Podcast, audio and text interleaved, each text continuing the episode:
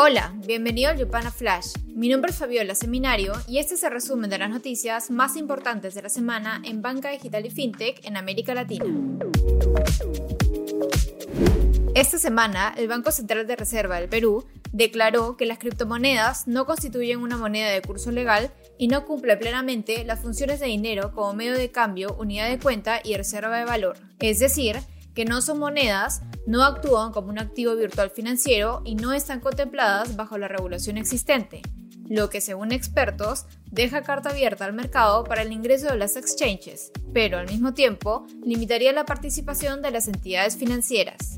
El pronunciamiento fue realizado como parte de unos comentarios técnicos, recomendaciones y aportes del BCRP sobre el proyecto de ley marco de comercialización de criptoactivos, una propuesta parlamentaria presentada al Congreso en diciembre que guarda la intención de regular a las empresas prestadoras de servicio de activos virtuales. Por otro lado, el unicornio Walla ha empezado operaciones en Colombia, ofreciendo tarjetas de débito y cuentas digitales con varios servicios para hacer transferencias y cash-in. Colombia es el tercer mercado para Walla que ya opera en México y Argentina. En Colombia espera desarrollar historial crediticio para sus usuarios con operaciones de débito para después ofrecer préstamos. También en Colombia, Cipriano López, vicepresidente de Bancolombia, está ahora a la cabeza del neobanco Nequi, que por su parte se independiza de la casa matriz. El banco digital sigue como parte del grupo Bancolombia, aunque separó sus operaciones del banco dentro del grupo este mes. También en la TAM, el Banco de Chile y Scotiabank lanzaron un servicio de pagos P2P entre clientes de los dos bancos que permite realizar transferencias de hasta 62 dólares cada uno solo con el número de celular. Antes se tenía que ingresar los datos de la cuenta destinataria. En el ámbito de inversiones, Creditas anunció una ronda de financiación Serie F de 260 millones de dólares que incorpora a Fidelity Management and Research Company como accionistas. La fintech de préstamos de origen brasileña usará el capital para invertir en una plataforma que incluye productos de seguros, así como soluciones de consumo a sus clientes con lo relacionado a sus casas, automóviles y beneficios de empleado. Nexu, fintech mexicana de préstamos para vehículos, recaudó 50 millones de dólares en una serie A de un grupo de nueve inversores. Aunque la ronda incluye deuda y capital, se desconoce el monto de cada parte. El objetivo es usar el dinero para expedirse en México, ofrecer más productos en su plataforma y realizar evaluaciones de riesgo más precisas y automatizadas.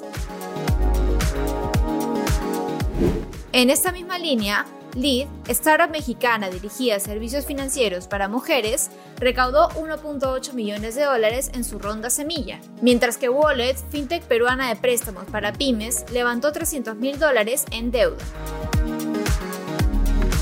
También esta semana, la compraventa de acciones en la Bolsa de Valores de Lima podría ser más ágil con una alianza entre Calpa Securities, una casa de bolsa, y Tree Technologies, una fintech colombiana, las empresas planean desarrollar una app que permita transacciones a bajo costo.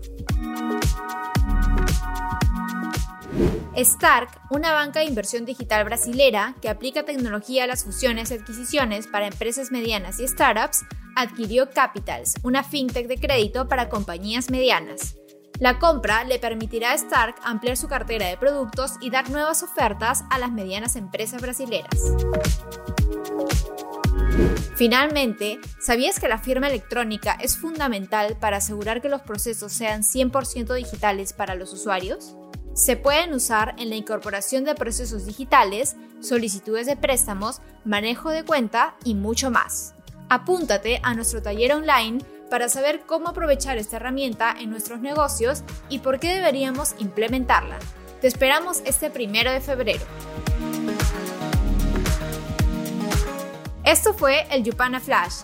No olvides compartir esta nota de voz y quedarte atento a nuestras redes porque el lunes tendremos un informe sobre cómo el Banco de Brasil aprovechará la banca abierta para mejorar sus productos e impulsar la personalización. Nos vemos la próxima semana.